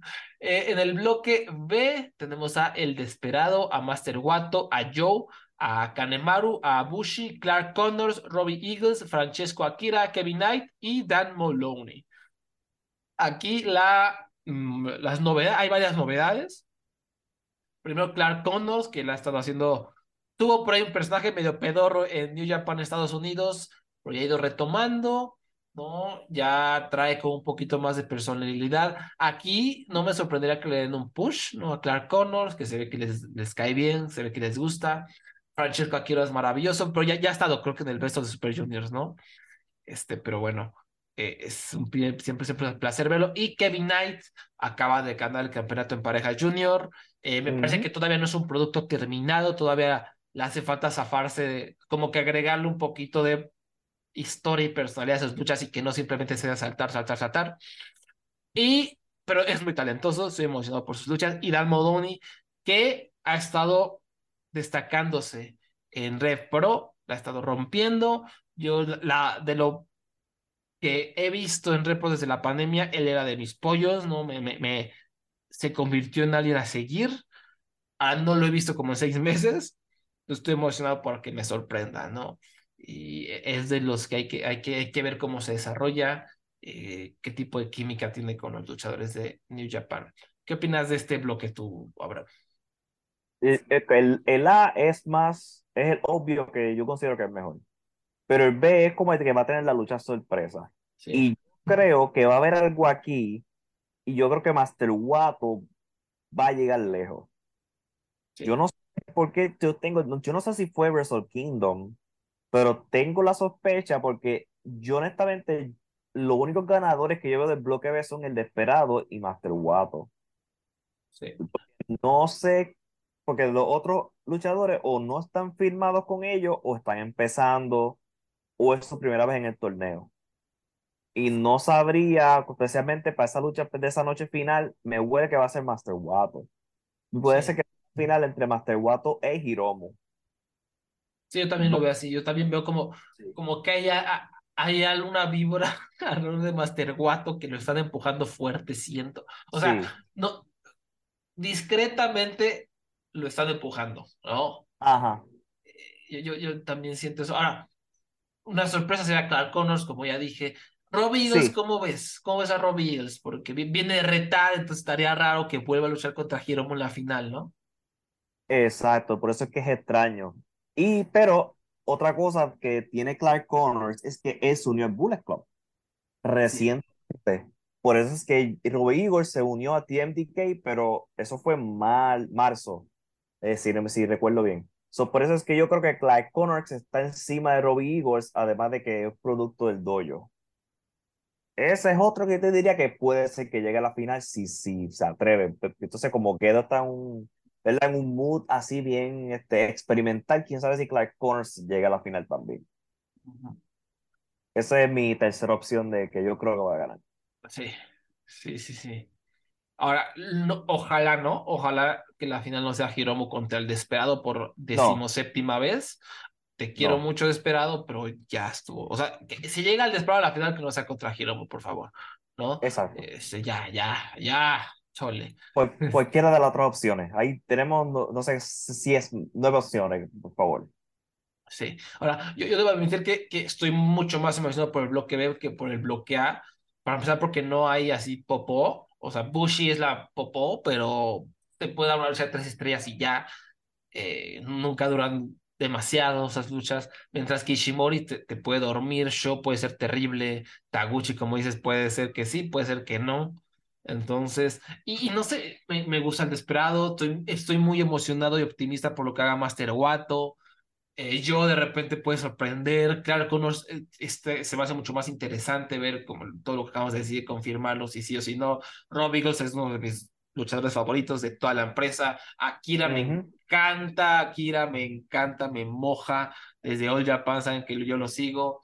Y Kevin Knight también, o sea, quiero ver cómo se desempeña, cómo es que se logra adaptar, eh, si, si, puede como desarrollar esta personalidad. Y Dan Moloney también, repito, en Repro me encantó, entonces para mí el bloque B yo, yo voy a estar más emocionado, ¿no? Que, que, que, el bloque A, ¿no? Como que en el bloque hay más obstáculos, hay más obstáculos para la diversión. Sí, entiendo, entiendo. ¿Sabes qué? Me está convenciendo, me estoy convencido. Es que, es que aquí, Akira, Akira contra Robbie Eagles va a ser luchón, Akira contra el Desperado, o sea, creo, que, creo que, que más que nada es esto como, es más interesante saber a quién van a empujar y cómo lo van a empujar, ¿no? O sea, hay es más menos incógnitas. Obvio. Exacto, es menos obvio. Eh, pero, pues, ojalá en el bloque A eh, Titán sorprenda y llegue lejos, ¿no? Que TJ, como dices, TJP también lo veo, lo veo muy fuerte. Eh, sí, especialmente siendo parte de United, United Empire. Y trae pique con Kushida, ¿no? Por los campeonatos en pareja. Uh -huh. en Dontaku, Kushida cubrió a TJP otra vez. O sea, hay un pique interesante. Y los dos son súper técnicos, entonces se van a echar una lucha bastante chida, ¿eh? esos dos, ojo con esa, ojo también con Titán contra Mike Bailey, Titán contra Leo Roche y, y Titán contra Hiromu, ¿no crees? Esta también, sí, es que, el, ¿sabes que El pedo de Titán en el Best of the Super Junior siempre ha sido que le dan 10 minutos, siempre sus luchas son las primeras, siempre de repente la segunda, pero si aquí por fin ya le dan más tiempo, creo que, que, nos puede dar algo especial. Y esa lucha que yo recuerdo que vieron un evento estelar o que es semiestelar contra Hiromu, esa puede ser contendiente a lucha del año. Sí, efectivamente está, está en las estelares. Pero lo que te puede bloquear eso es que este, los eventos del 12, ok, el torneo dura del 12 al 28 de mayo, uh -huh. pero del 12 al 19, todas esas fechas van a ser 10 luchas por show se van a hacer los bloques A y B en, en la misma noche. Como al estilo como en el G1, como del antepasado, que era uh -huh. una lucha de A, una de B, una de la, una de B. Así que van a haber muchas luchas de 10 minutos. Híjole, sí, pero yo creo que a las estelares sí les van a dar como 20 Los minutos, estelares sí. ¿no? Entonces, Sí, definitivamente sí. Oye, y, y to, todas van a ser como siempre en New Japan eh, World, ¿no? Todas van a estar ahí Todo. y todo el show. Sí. Sí, sí, te, con la suscripción de 900, 999 yen vas a tener todo el torneo. Muy bien. Ah, ah, ¿cómo está? A ver, 990 yen a, a- para los mexicanos que nos escuchen a 131 pesos, ¿no? Entonces, si quieren ver, ver Best of the Super Juniors, esa sería una opción, sus 130 pesos Uh. mensualitos. 7 dólares. 7 dólares, está, está bastante, bastante bueno. Y pues, eh, ya que hablamos de Japón, toca que el señor Abraham, el fan número uno del Bad Bunny, nos platique cómo le fue en Backlash. Yo no lo vi, entonces eh, ah, te, te voy diciendo las luchas y tú me vas a decir. Pero, pero primero, eh, cómo estuvo el ambiente. ¿Qué- Dime los antecedentes de este show de, de Backlash en Puerto Rico. Hace años que no había un show, no sé. Yo recuerdo aquel show de New Year's Revolution con una cámara de eliminación buenísima. Ese show me encantaba. Me acuerdo que Sí. le mentaron la madre a Maven. Eh, Sí. es- eh, ese evento estelar de esa cámara estuvo muy divertido. Pero no sé si ese fue el último o si hubo algún otro evento televisivo después de Puerto Rico. Y platican también esto de los fans de, de Bad Bunny, ¿no? ¿Cómo influyeron los fans en la venta de boletos? Sí, el, el ul- primer evento que ellos hicieron aquí fue en New Year's Revolution, el pay-per-view el 2005. Que yo recuerdo que el, el show fue malísimo, con la excepción del evento estelar, pero yo me lo disfruté porque tenía, qué sé yo, 13, 14 años. Sí. Era mi primer evento, primera vez viendo, yo, yo recuerdo que yo, vi a- yo fui hasta un mall y yo, yo conocí a Batista y Chris Benoit, lo sé. Y a Chris Benoit, y también conocí a Edge en un Burger King. Edge estaba en un Burger King filmando libros. Y es bien extraño. Entonces, O- Oye, pero, pero, espera, perdón por interrumpirte, pero necesito que me digas tus recuerdos de esa lucha legendaria entre Kane y Gene Snitsky. diablo, tú puedes creer que yo no recuerdo nada, pero lo de Maven, lo de Maven lo recuerdo. Lo de Maven es inolvidable. Porque eh, lo de Maven, yo, es que el problema de lo de Maven es que no va a hablar muy bien de mi país, pero si quieres que diga lo que pasó, déjame aclarar que era el 2005. Y, ok, y a él le estaban diciendo pato. Pato es un término despectivo para decirle homosexual a un hombre. Mm, vaya, vaya. No, yo, Sí, yo, yo, yo, yo me acuerdo que lo, yo nunca hasta este momento siempre había tenido esa incógnita. O sea, ¿qué le estaban gritando? Porque yo no les entendía ni qué. Y Sí. Hugo Sabinovich obviamente decía, no, le están diciendo lo que ofensivo a Maven, ¿no? Y yo Sí. nunca supe hasta este momento, ¿no? Hasta Sí, este momento. So, imagínate que estén gritando puto, puto a un hombre sin parar por no sé cuántos minutos. Ah, como en la Arena México, ¿no? Aquí en México todavía vivimos en el este, 2000, en el año 2000, entonces eso todavía pasa. Sí. Acá me acabo de ir y, y Sí. sí es como muy, muy, muy típico, lamentablemente. Pues sí, este, pues eso pasó en el 2005, pero déjame aclarar que ya no está pasando. Ya eso fue un producto de su época. Este, yo tenía 13 años, así que o 14 no me juzguen. Este, yo soy, yo tengo 32 ahora. Estoy, tengo que hacer muchas aclaraciones antes de Sí, sí, ahora te tocó la gordofobia, Reta, nos platicas, pero Yo sí, ahí, ahí- ahí la, después- ahí- la llevamos. Ahí la llevamos. Ha- Hablamos de la gordofobia en unos minutos, pero, pero el 2005 fue el último evento y las veces que ellos volvieron fueron en house shows, en eventos no televisados. Ellos vinieron a través de los años, venían cada 3, 4 años. Hacían un show televi- no televisado en el mismo estadio con 17 mil personas, que siempre es un misterio de por qué tú no transmites un evento así, pero, ¿verdad?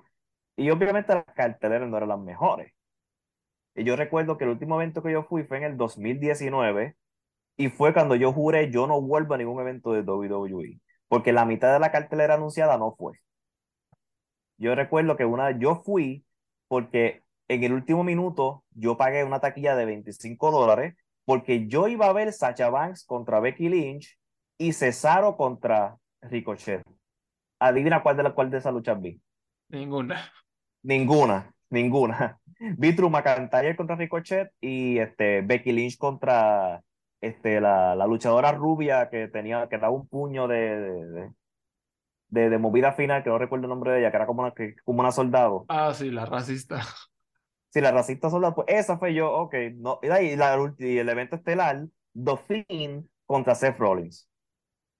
Este, y cuando digo The Fiend, eh, me hicieron, ok, ¿tú recuerdas la Hell in a Cell famosa de The Fiend cuando mató a Seth Rollins?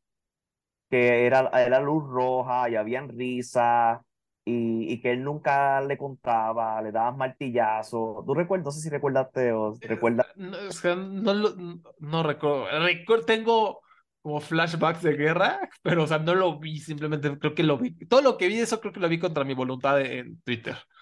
Pues déjame informarte que esa lucha la repitieron exactamente igual en Puerto Rico. Y el show se acabó con Fiend corriendo backstage mientras se reía una risa malévola por todo el estadio. Y ahí es que yo dije, yo no vuelvo. Este, hasta que Bad Bunny vino. Ahora, eh, vamos al evento Bad Bunny. WWE, eh, Bad Bunny le debe, le debe, WWE le debe esas ventas a Bad Bunny. Porque ese evento se llenó por completo y fue porque la cara de Bad Bunny estaba en el, en el póster. Porque Bad Bunny es como un dios aquí. Y hubo, hubo hasta un problema porque fanáticos de lucha libre de locales estaban molestos porque fanáticos de Bad Bunny estaban comprando las taquillas. Y había un miedo de que no se iba a llenar con fanáticos de lucha libre, que solamente con fanáticos de Bad Bunny. Habían hasta comentarios y campañas de que esto no es un concierto, Bad Bunny solamente va, a enseñar su cara, él no va a hacer nada. Y si esta era la conversación hace dos meses. Bad Bunny no va, no va a luchar, él solamente va a estar allí enseñando su cara, hablando, déjenos la taquilla a los fanáticos de verdad. Y fue este, como, como han sabido este fin de semana, eso no fue la realidad. Para nada. Ok, ok, ¿y qué más? ¿Qué onda con Bad Bunny? Eh, como pues, como es un dios y como esas taquillas se movieron hacia a todos esos fanáticos de él, pues este, él ayudó a que esas taquillas se movieran a las millas, a la tristeza de fanáticos de lucha libre locales. Pero aún así, el evento, los dos eventos, porque fue SmackDown y fue Backlash, fueron especiales, tengo que decirlo, WWE por, por primera vez. Creo que este año creó un momento especial en Puerto Rico.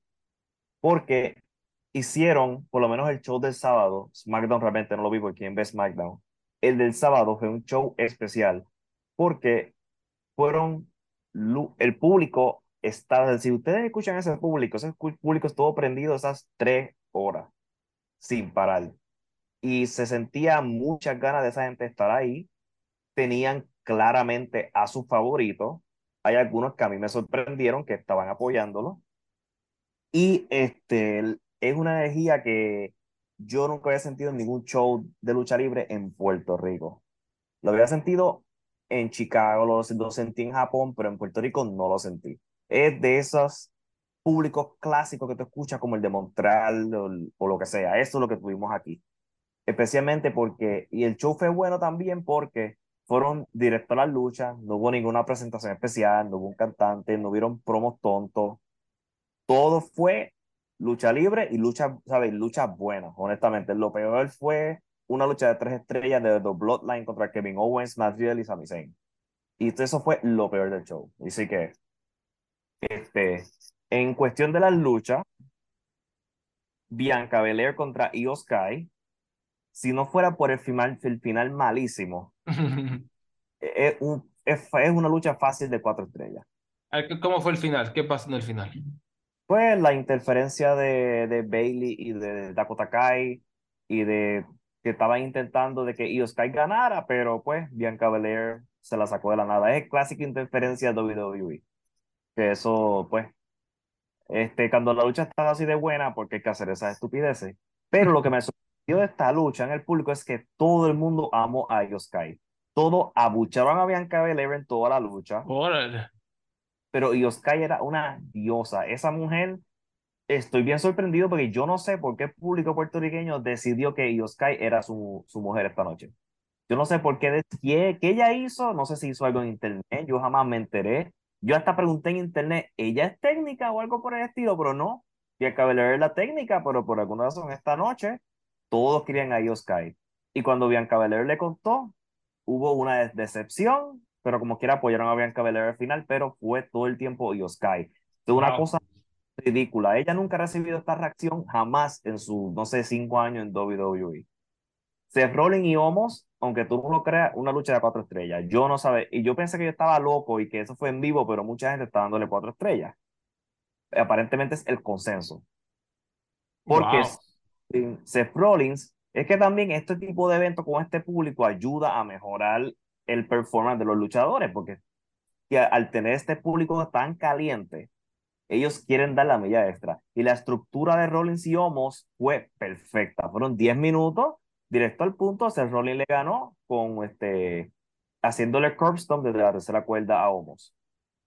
La otra lucha fue una de, por el campeonato de Estados Unidos, Austin Theory contra Bobby Lashley y Bronson Reed, tres estrellas, whatever. Ustedes han visto un millón de luchas de, de triple threat en WWE, exactamente igual que todas.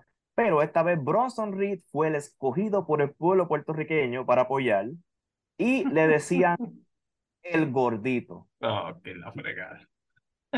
La, la, razón por qué le dicen el gordito no era por reírse de él porque era gordo, es porque como de seguro no conocen el nombre, pues decían el gordito. E-, Así que por... E-, es muy común, Marco, también acá en México, cuando luchó Michael Elgin, eh, eh, ¿cómo se llama? Una empresa, se me olvidó el nombre, Lucha, no Lucha Azteca, Lucha, ay, se me olvidó el nombre, pero la transmitían en TV Azteca acá en México, hicieron un torneo internacional que, que vino eh, Hip Hop Man contra, eh, ¿cómo se llama? DJC, sí, DJC, Sí. estaba Ah. por ahí, este, eh, ¿cómo se llama? De Jinder Mahal, Ah, uh, Kushida, y...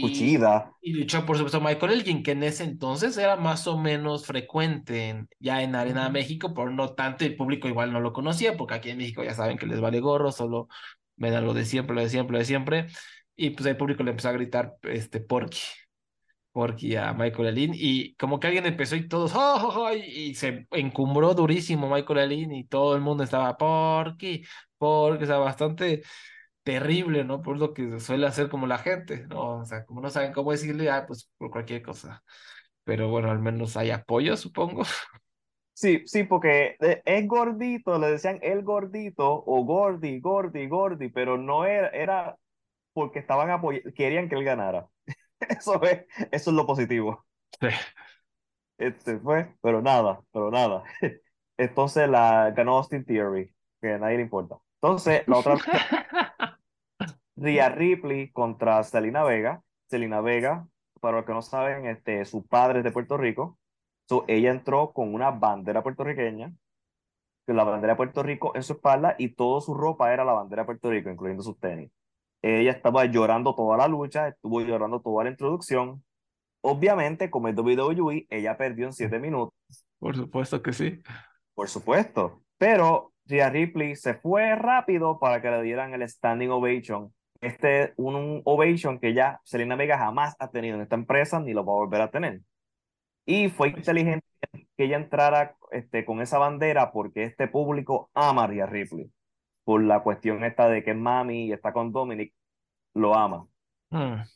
La próxima lucha, si ustedes quieren saber qué es un pop, y ustedes quieren saber qué es un público caliente realmente, vean a San Juan Street Fight de Bad Bunny contra Damian Priest. Es el tipo de espectáculo que solamente WWE puede hacer y hace. ¿Sabe? Esto es una lucha que en otra empresa es bien raro que, que, exista. Pero fue una lucha súper entretenida, vale la pena verla. No me sorprendería si cae en de los, de los mejores luchas del año. En esta lucha fue hasta lógico, Bad Bunny ganó, pero la lógica fue Damien Priest estuvo todo el tiempo a punto de, ganar, de ganarle, pero Damien Priest no quería contarle porque quería hacerlo sufrir. Esa es la historia. Pero Bad Bunny se aprovechó, pues, dándole en las bolas, dándole con sillas, zafacones. Bad Bunny hizo un, un, muchas armas, más recibió ayuda de Carlito y Sabio Vega para poder ganarle a Damien Priest. Y los que no han visto el video, busquen el video del pop de Carlito cuando entró al estadio. Porque nadie se lo esperaba y cualquiera pensaría que es que entró Stone Cold por ahí. Para los que no saben qué es un pop, un pop no es lo que Roman Reigns tiene. Un pop es lo que Bad Bunny y Carlito y Sayo Vega y más tarde la noche Cody Rhodes recibieron. Esos son pops. Para que, para que sepan la definición, porque veo muchas veces que, ¿verdad? que hay una confusión en internet con qué es un pop y qué no es un pop. Si están confundidos, busquen esa lucha. Mm. ¿Verdad? Esa lucha, totalmente, no lo digo porque yo estoy ahí en vivo. ¿Sabes? Vale la pena verla y el ¿sabes? esto es un evento que el público elevó bastante alto. Lo peor de la noche fue la próxima lucha, que era los Bloodline, de Jay y Jimmy y Solo Sikoa contra Kevin Owens, Matt Riddle y Sami Zayn. Y es porque The Bloodline decidió hacer drama y a nadie le importa un carajo el drama de Bloodline en esta isla. a huevo, a huevo, como debe ser. Pues, ¿sabes? Esta, es como, como el compañero Sud Williams de Voices of Wrestling escribió en Twitter. Qué bueno que el público es tan respetuoso del storyline este que se cayó la boca para poder escucharlo. Eh, y, y, el, y, el, y, el, evento estelar fue Cody Rhodes contra Brock Lesnar. Cody Rhodes fue un cobarde porque atacó a Brock Lesnar antes de que sonara la campana, le dio con armas y le ganó con pura suerte. Mm. El booking extraño este de Cody Rhodes. Y lo mejor de la noche fue, no lo mejor de la noche, pero algo especial que hubo esta, en esta lucha, Brock Lesnar sangró. Órale. ¿sabes? Por lo menos nos dieron sangre, porque el Puerto Rico, al público puertorriqueño le gusta, le encanta la sangre. Cualquiera que sabe la historia de lucha libre de Puerto Rico sabe que sangre es lo que es lo, lo de aquí. Sí. Este, así que, de verdad, pero el evento, crearon un evento especial, bien memorable en la isla. Se las doy a este público. Yo, yo creo que yo podía salir por ahí y me gritaban. Así que definitivamente, cuando hoy este, Dave Meltzer habló en el, en el Wrestling Observer que puede ser que no vuelva a ocurrir otro evento en esta isla por mucho tiempo, ya que este evento fue pagado en parte por el gobierno de Puerto Rico el gobierno de Puerto Rico de Turismo pagó 1.5 millones de dólares para que Backlash fuera en el Coliseo de Puerto Rico y puede ser que al menos que el, el gobierno pague otra vez, puede ser que no vuelvan. Obviamente tienen uno de los públicos más calientes que han tenido en años, en años esta empresa, así que obviamente no van a volverle mucho tiempo. Pero por lo menos yo disfruté mi estadía allí. Fueron los mejores 5 dólares que he gastado este año. ¿Y no crees que ni con el super crowd on fire, la recepción que tenga el evento, haga más fácil el regreso?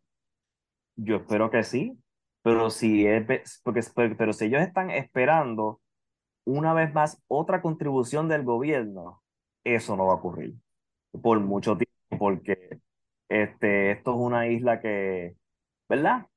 Está básicamente sobreviviendo el día a día y y me imagino que van a, si van a invertir otra vez un millón de dólares, puede ser que atraigan otro tipo de evento para variar la cosa.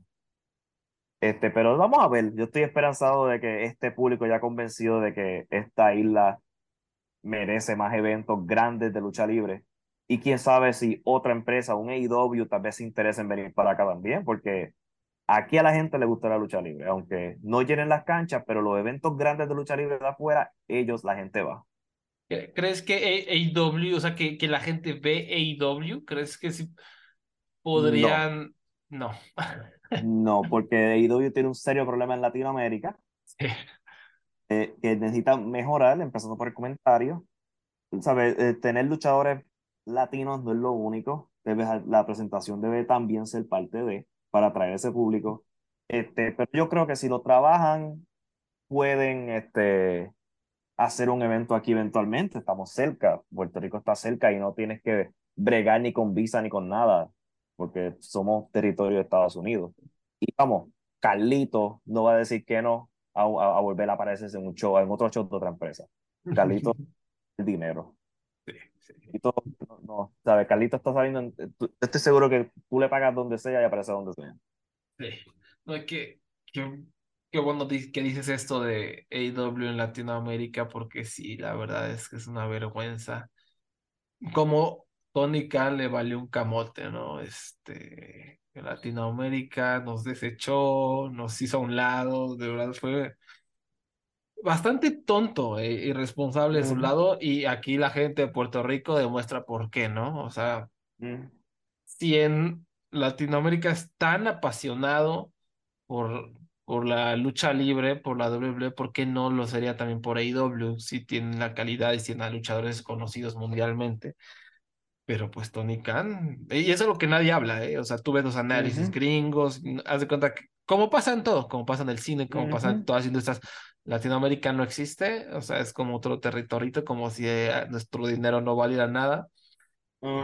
de cuando miles de artistas aquí hacen su millonada, ¿no? Eh, eh, hay mucho, mucho enfoque en India, que India sí tiene muchas personas, pero no tiene el dinero. Latinoamérica está el dinero. Ajá. ¿Sabes? Yo prefiero el dinero sobre las personas, sobre el número de personas. Sí, y pues eso pasa todo el tiempo. Lo veo en el cine muchísimo, como a Latinoamérica ni lo volteamos a ver, no existe. ¿No? Y aquí Tony Khan hizo lo mismo, o sea, aplicó la racista contra Latinoamérica y pues perdió, para mí, es una pérdida de dinero y se ve que no le interesa y pues allá él. Pero bueno, luego seguimos hablando más pestes de IW, tal vez en cinco minutos, pero antes de, antes de pasar a eso, este, el, el booking de, de Cody Ross, un desastre, como, como nos esperábamos, nuestra vuelta de victoria. Eh, la historia de los usos y Roman Reigns, un desastre, otra de nuestras vueltas de victoria. O sea, la gente creo que ya está dando cuenta que esta historia no es una tontería, no hay nada, solo es un, es Paul Heyman diciendo, oh, my chief, ¿no? Roman Reigns ni siquiera está, ¿no? Tan fácil que hubiera sido que Cody Ross ganara, que defendiera ese campeonato. No, vamos a crear un nuevo campeonato para que Cody Ross lo gane en Arabia Saudita. O sea, es tan, o sea, necesario, todo esto es innecesario. Si hubiera, ah, ya, para que gastar. Y bueno, lo de Bad Bunny también, eh, qué bueno, y también callando Ojo. bocas, porque eh, otra vez, No, y- ra- los racistas, perdón, di- dime, dime, Abraham.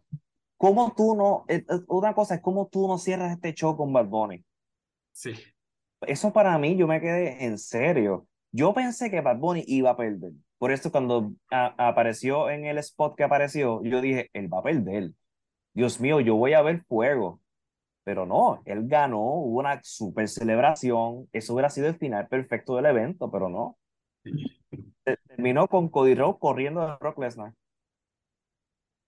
Y, y hay que decirlo, o sea, eh, Bad Bunny se le, se le criticaba que güey quién es, o sea, todos los gringos con un subtexto bastante racista de este güey, ¿quién es? No, yo no escucho esa música, no va a mover ningunos números, no me interesa, ¿quién es ese? Pues aquí está, llenó un estadio, bueno, llenó una arena, dio una de las mejores luchas de la empresa del año, y ni siquiera tendrá por qué estar aquí, el vato es millonario, eh, está saliendo con una supermodelo. Él estaba en la Met Gala la semana pasada. estaba esa cosa de no sé qué es, pero es, eh, se visten todos ridículamente. Sí. Este está, tiene amigos por todos lados, o sea, puede hacer lo que quiera y viene y se parte el hocico y, y se arriesga el físico, le entrena, construye una buena lucha. O sea, mis respetos, eso es algo que, que, que hay que aplaudir. Ahora se ha hecho que no fuera una lucha dirigida por un violador, pero bueno, no se puede tener todo en este mundo, supongo. Sí.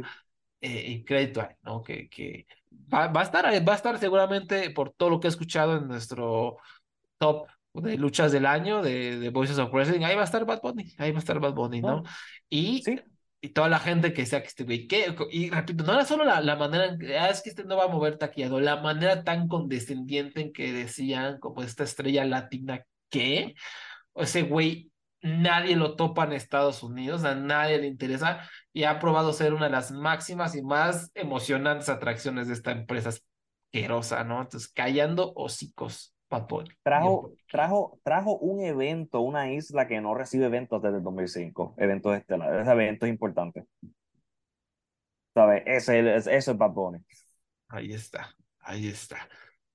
Pues bueno, vamos a pasar a platicar rápidamente de AEW, que hay grandes noticias, buenas, buenas noticias para AEW, porque, eh, como sabemos, anunciaron su show en Bl- Wembley, en Londres, bastante arriesgado, ¿no? En el estadio de, de Wembley, y ya vendieron 60 mil boletos, ¿no? Alrededor de 7.7 millones, eh, me parece, lo, Sí. lo anunció este Tony Khan, y pues es un super mega número.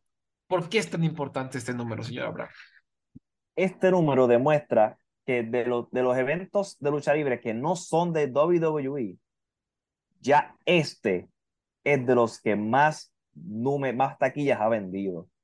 60 mil taquillas. Ahora, para tener una idea, los únicos eventos que, tienen, que ha vendido más de, de 60 mil taquillas han sido el retiro de Antonio Inoki en el 98, que vendió 70 mil taquillas, este, una, el evento de New Japan contra UWFI en el 95 y varios eventos de Tokyo Dome en los 90 de New Japan y el Noah Destiny en el 2005. Pero hay que aclarar que estos eventos se sabe que el número es inflado. En esos eventos de Tokyo Dome, este, si leen el libro de, el libro de Chris, de Chris Charlton, Lion's Pride, este, muchos de estos eventos ellos inflaban el número para verse más impresionante. El evento que más personas ha traído en la lucha, la lucha libre es el de WCW Collision en Corea, pero eso no cuenta porque esas fueron público obligado a ir al show.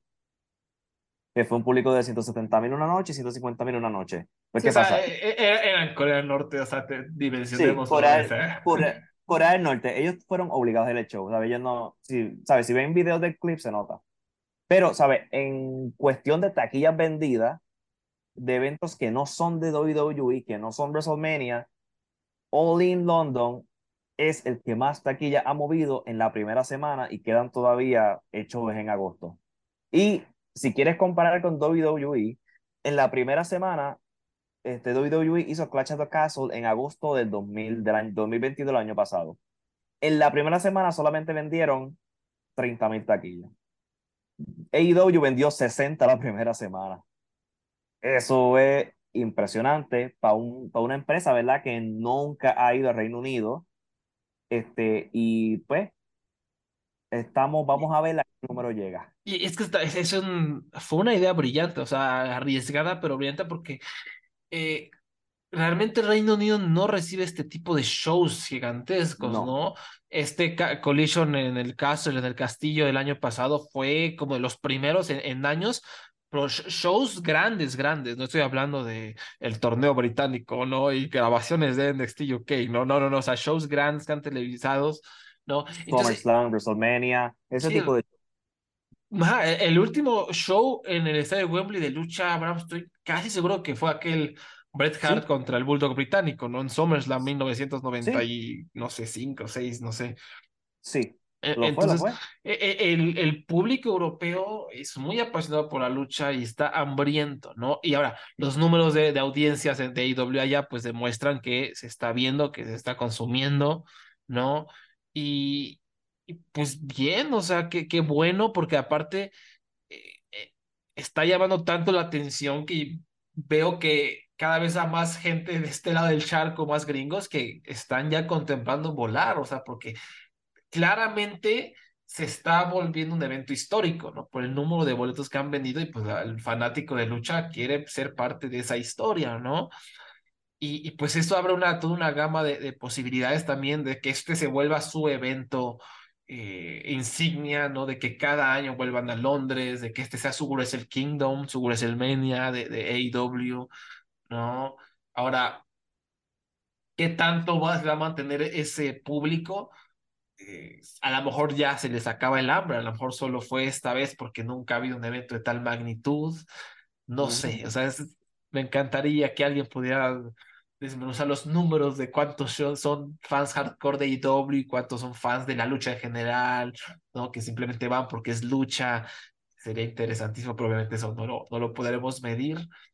Y, y a ver, a ver, ahora, ahora Tony Khan tiene que entregar, o sea, eh, aquí la, Sí. la, la última pieza rompecabezas es que el show sea verdaderamente inolvidable para que la gente que fue diga, tengo que venir el próximo año, y la gente que no fue diga, tengo que ir el próximo año, ¿no? Sí, eso, este, eh, eh, lo que ellos están haciendo en este, en este, este, este, este periodo de Double or Nothing, eso no puede ser el AEW, que va a ir a Forbidden Door, que va a ir a All in London y a All Out en septiembre. ¿Sabes? Entiendo que va a haber una reestructuración completa para este, para este verano y, y ellos tienen, pueden tener los elementos para tener un show inolvidable, especialmente porque New Japan va a querer estar ahí. ¿Sabes? Ahí van a tener mucha ayuda si es que ellos mismos no pueden hacerlo. Si en Punk vuelve, si en eso es otro elemento. Y si, si en Punk y Elite dejan la niñería, vamos a tener, tienes ahí luchas inolvidables que, y momentos inolvidables que puedes crear. Así que estoy bien, interes, estoy bien interesado en el verano de AEW por eso mismo. Quiero ver cómo ellos juegan y qué hacen con todos estos shows históricos, especialmente de este de All in London. Tiempo, o sea, Tony Khan tiene que sacar las tres mejores luchas para este tour de locura que es Forbidden Door, eh, este, Londres y Odin. Y All, all Out, sí. All, All Out, perdón, eh, tiene que sacar las tres mejores luchas de ensueño máximas posibles de CM Punk. Ahora es cuando ya. Sí. ¿Por qué? Porque puede ser que en dos meses, puede ser que en tres meses, puede ser que en un año, pero en cualquier momento Punk va a volver a detonar. Es un vato pedero, o sea, eh, eh, eh, le dicen el frijolito porque es bueno para el pedo, ¿no? O sea, él se pelea con todos este carnal tiene la mecha corta, es insoportable, nadie lo aguanta al parecer, se queja necesita Tony Khan, no, no como la, la corrida pasada de que se aguantó las luchas en sueños, se aguantó la lucha con Okada. No, no, no. ¡Pum! Vas. Porque a lo mejor el próximo año ya no lo tienes, ¿no? Tienes que meterle la Master, ¿no? Aprovecha, No, y- saca, exprímelo, exprímelo como si fuera una mendiga jerga, porque a lo mejor no vuelve. Yo, yo, yo, ¿sabes? yo lo siento con que Mega y los John Box, mira, dejen la mierda, por favor. ¿A usted le gusta el dinero? A mí también. Tenemos todos estos shows. Vamos, ¿sabes? Y por favor, CM Punk, desconéctate de Twitter y de Instagram, por favor. Gracias. Se acabó. Sí. Que se acabó. a, a ver, ¿no? Porque faltan meses. De aquí se supone que va a regresar, se supone que va a haber un show nuevo en los sábados de AEW y, y que van a dividir el roster, traen un desmadre. A mí eso no me da buena espina. No, que te- No. tengas al roster dividido no es nada bueno. Pero Vamos a ver. vamos a ver, ¿no? Yo, Yo- es- eso puede ser problemático, puede ser. ¿Qué pasa? Sí, no, que yo creo que ellos están jugando con hacer esto así a lo que pasa el verano, porque este verano es tan importante para esa empresa que ellos están viendo, ¿sabes? Yo creo que él está tratando de manejarlo de, lo de la mejor manera posible, ¿verdad? Porque no hay de otra. Sí. De verdad. Vamos a ver. Vamos a ver, eso es. Y, y es tristísimo lo que pasa con AEW, lo que los fans de WWE les va a pasar como WCW, se van a consumir por sus egos, que básicamente solo lo decían como bots básicos que, que leen los documentales de la WWE Network, ¿no? De, que es básicamente history washing, ¿no? De manipular la historia, como diga WWE. Pues está cumpliendo, o sea, eh, si AEW ha tenido pedos es porque eh, eh, entre ellos se están consumiendo. Entre ellos, gracias a eso, Cody Rhodes se fue y le dio una super arma que, que eh, ayudó a elevar a WWE muchísimo en el último año. ¿no? Y por los egos. Entonces tienen que sacar todo eso de su sistema de alguna manera para hacer ese dinero y para verdaderamente hacer historia, ¿no? Ese es el último, la, la última pieza del rompecabezas para hacer esa historia. Vamos a ver si. Si lo logran, yo tengo muchas dudas, yo tengo muchas, muchas dudas por como, sobre todo todas las quejas que veo semana tras semana de IW.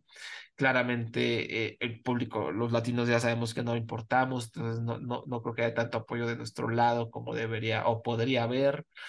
Y mm, pero ahorita sí hay cierto nivel de desinterés porque eh, AEW está intentando imitar a la WWE. Eh, Sí, hay uno. De, el mes de marzo hasta esta semana pasada ha sido. Si, si tú me dices que Tony Khan dejó de buquear el show, yo te lo creo.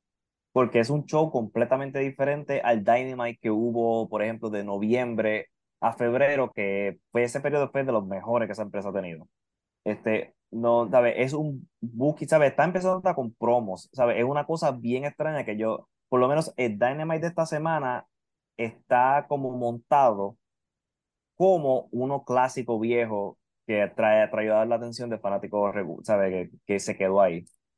Así que vamos a ver si pueden arreglar y volver a lo que era antes. Híjole, híjole, tengo, tengo mis dudas, pero sí, eh, Sí. creo que tiene que ver esto con que Tony Khan es alguien que se la pasa también en Twitter y, y, y todos estos programas de, de radio y cuentas de Twitter que solo ven WWE, que, que solo ven Sí. Rápidos y Furiosos, que solo ven cierto tipo de, de, de media, están acostumbrados a que WWE cuente su tipo de historias, que es un tipo de historias chafísima y palurdo, eh, básico, malo, que, que no tiene sustancia. Y esa gente exige, se la pasa exigiendo que AEW cuente las mismas historias. Esa es su gran crítica. Es que AEW no cuenta historias como la WWE. Eh, o sea, esa gente quiere que AEW cuente historias para tontos. Y AEW no ha contado historias para tontos. Y ahorita, no sé por qué Tony Khan es- lo está haciendo, está contando historias para tontos. Entonces, eh, pues es algo que a ver si, si empiezan a, a corregir, porque si no, se les va a venir la noche. Por lo pronto, este, este evento que se viene, eh, ¿qué es? Double or Nothing, este, Eh, Double or Nothing es a final, el último domingo de este mes. Este, ese es el, el que lo, yo estoy esperando que ya pase ese evento para ver si mejora el show. Por lo menos esta semana da buena indicación, pero vamos a ver que el booking empieza a cambiar otra vez ya después de esa fecha. Pues sí, Sí, ahora, pero Tiene que, ser, tiene que ser borrón y cuenta nueva después de Double or Nothing si es que de verdad Sí. quieren hacer dinerito chido. exacto. En Pero- fin, ah, dime, ¿qué- cu- Hay ¿cuál que- es el pero? ah, No, no, que hay que, antes de irnos a hablar del, ca- del carnaval de campeones. Sí, exactamente. El Carnaval de Campeones, que ya se, como saben, es como el G1 Climax de All- AJPW, que digo, no es que ahorita ya seamos, sigamos siendo expertos en All Japan Pro Wrestling. No me pasa lo mismo que me ha pasado en los últimos 24 meses, de que pues, no sigo la empresa, pero mm, le caigo en paracaídas, veo la- los estelares y buenísimas, ¿no? Este, le caigo y veo las luchas de Naruki Doi y buenísimas. Y esto fue lo mismo con esta final. O por el campeonato junior, Naruki Doi eh, derrotó a Dan Tamura, una gran, gran lucha. Yo fui con cuatro estrellas, véanla. Naruki Doi está teniendo un super año, ya saben que yo, yo lo adoro. Y, y también su, su corrida como campeón junior en, en All Japan ha sido tremenda. Y pues en el evento estelar, por fin, por fin, Shotaro Ashino derrotó a T-Hawk en 26 minutos en una también muy buena lucha. Eh, ¿qué, ¿Viste estas luchas? ¿Qué te parecieron, Abraham? Sí, me encantó este, la de Naruki Doi contra Tamura, Uf, porque este, esa fue, creo que tres luchas antes de la estelar, porque eso fue como que sin parar, sin parar, sin parar. Me encantó este, el ritmo y lo fuerte de esa lucha. Ahora, del estelar, donde a Chino de seguro pagó por, lo, por, lo- ¿verdad? por la canción de Fuel la Metallica, este, estoy seguro que eso es parte del budget de All Japan. Este, me gustó, sí. A Chino, yo no había visto, no he visto mucho de él, y por lo menos después de esta lucha, eh, lo seguiría viendo. Este, me gustó este, la final y me gustó que se terminó también en una en rendición. Como Sí. este, con la pierna, que no fue tan obvio, o sea, que fue bastante sutil en momentos. Este, como que me gustó como él volvía de vez en cuando la pierna, además de los suplexes. sí. Y pues, este fue un evento estelar que vale la pena buscar. Sí, y por fin, o sea, el pedo, llevamos aquí echándole pestes yo particularmente a All Japan porque tenían a Shino y no lo impulsaban, no lo impulsaban. Eh, tuvo esa pequeña corrida en el show de, bueno, eh, durante la pandemia, pero siempre le lloveaba a, a, a Suwama, ¿no? Suwama terminaba Ujú. ganándole todo el tiempo y pues ya saben lo que pienso de Suwama. Y ahí tuvieron a Shino básicamente no lloveando, pero sí siendo parte del mid-card, medio desperdiciado. Y ahorita finalmente no, y lo necesitan, necesitan sí, como construir más gente de casa, más estrellas, porque pues ya eh, sabemos que pues Suwama ya está viejo, Ishikawa ya no puede más, Miyahara está muy solo, aunque obviamente eh, ya cada vez lo, lo están acompañando un poquito más, ¿no? Yuma Oyagi, eh, Omori, ahí, ahí van como ayudándole. Eh, Y Yoshino, pues es un vato carismático increíble. Yo, eh, dura, lo- todo lo que yo veía de Wrestle One estaba fascinado, ¿no? Porque él siempre entregaba lucha buena tras lucha buena. eh, eh, o sea, si le dan oportunidad, puede ser uno de los mejores luchadores de, de Japón, si no es que todo el mundo, ¿no? Y T-Hawk, por supuesto, tiene una gran, gran calidad. Entonces, esta lucha yo, yo fui igual con cuatro estrellas. eh, recomiendo más la de Doi, porque Sí, como dice Abraham, fue un sprint de 11 minutos, pero se fueron recio con todo. Y, y increíble, ¿no? Doy a su edad lo que sigue haciendo es la escuela de Dragon Gate, o sea, te entrenan para tener un cardio espectacular y una, una habilidad atlética sobrehumana. ¿no? Eso es lo que está, lo está haciendo lucir en el circuito independiente. Entonces, vamos a ver, por supuesto, Ashino va a retar a, al campeón de la triple corona de JPW, que es eh, Yuji Nagata para los que eh, no estén conectados con JPW, sí, Nagata, la leyenda de, de New Japan, es el campeón de, de, de All Japan ahorita. Entonces, pues es- eso va a estar bueno, ¿no? Porque todas las, las defensas que ha tenido Nagata han sido buenísimas, buenísimas, y estoy seguro que contra Shino no va a ser la diferencia. La guerra de suplexes va a estar increíble. Y pues, ah, igual, repito, no, no, no estoy súper conectado con la escena de esta empresa. Pero si ustedes un día agarran y ponen un show de All Japan, el evento estelar, se la van a pasar bien, ¿no? Si ven a un Suwama, perdón, a un, ay, este, me estoy contradiciendo, a un Miyahara, a un Ashino, a un Yuma Oyagi, eh, pues eh, muy probablemente se la pasen, se la pasen bien, ¿no? Siempre es el caso con esta, esta bonita empresa. Calidad. Exactamente. En fin, pues eh, creo que hasta acá llega el programa de Lucha Jovers. ¿Hay algo que se nos está olvidando? Creo que no, ¿verdad? No, estamos todo en orden. Muy bien, muy bien. ¿No? Y pues ya saben, nos pueden encontrar en el feed de podcast de Voices of Wrestling, en donde hay muchos otros programas. Les recomiendo mucho el Gentleman's Podcast de, de Jesse Collins. Esta semana subieron un, un, show sobre el legado de TNA, ¿no? Y lo acompaña Garrett Kidney, que es como el super erudito de, de TNA, eh, de Impact Wrestling, como le quieran decir, y hacen una pequeña recapitulación del legado, ¿no? O sea, ¿qué, qué sería de la industria hoy en uh -huh. día si, sin Impact, qué fue lo que ellos ayudaron, eh, por qué son tan odiados o, o tan, se, tan, una empresa tan burlada, eh, dónde, en dónde fue todo mal. Hay, hay, cosas muy interesantes sobre la historia de Impact que les recomiendo escuchar y pues los pueden seguir en arroba luchayovers en Twitter. Abraham, ¿en dónde te podemos encontrar?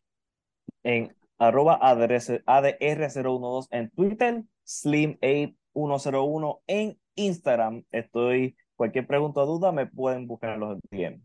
Perfecto.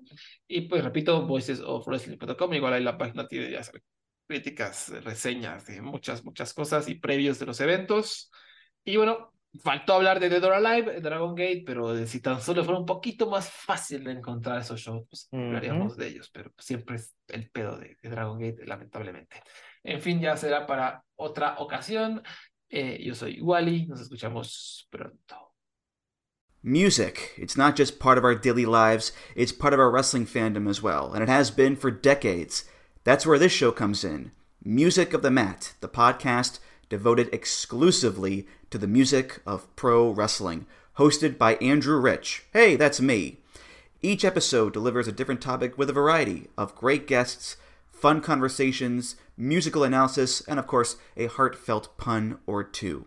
New episodes drop every other Tuesday on Apple Podcasts, Google Podcasts, Spotify, or your podcast app of choice. Check out Music of the Mat only on the Voices of Wrestling Podcast Network.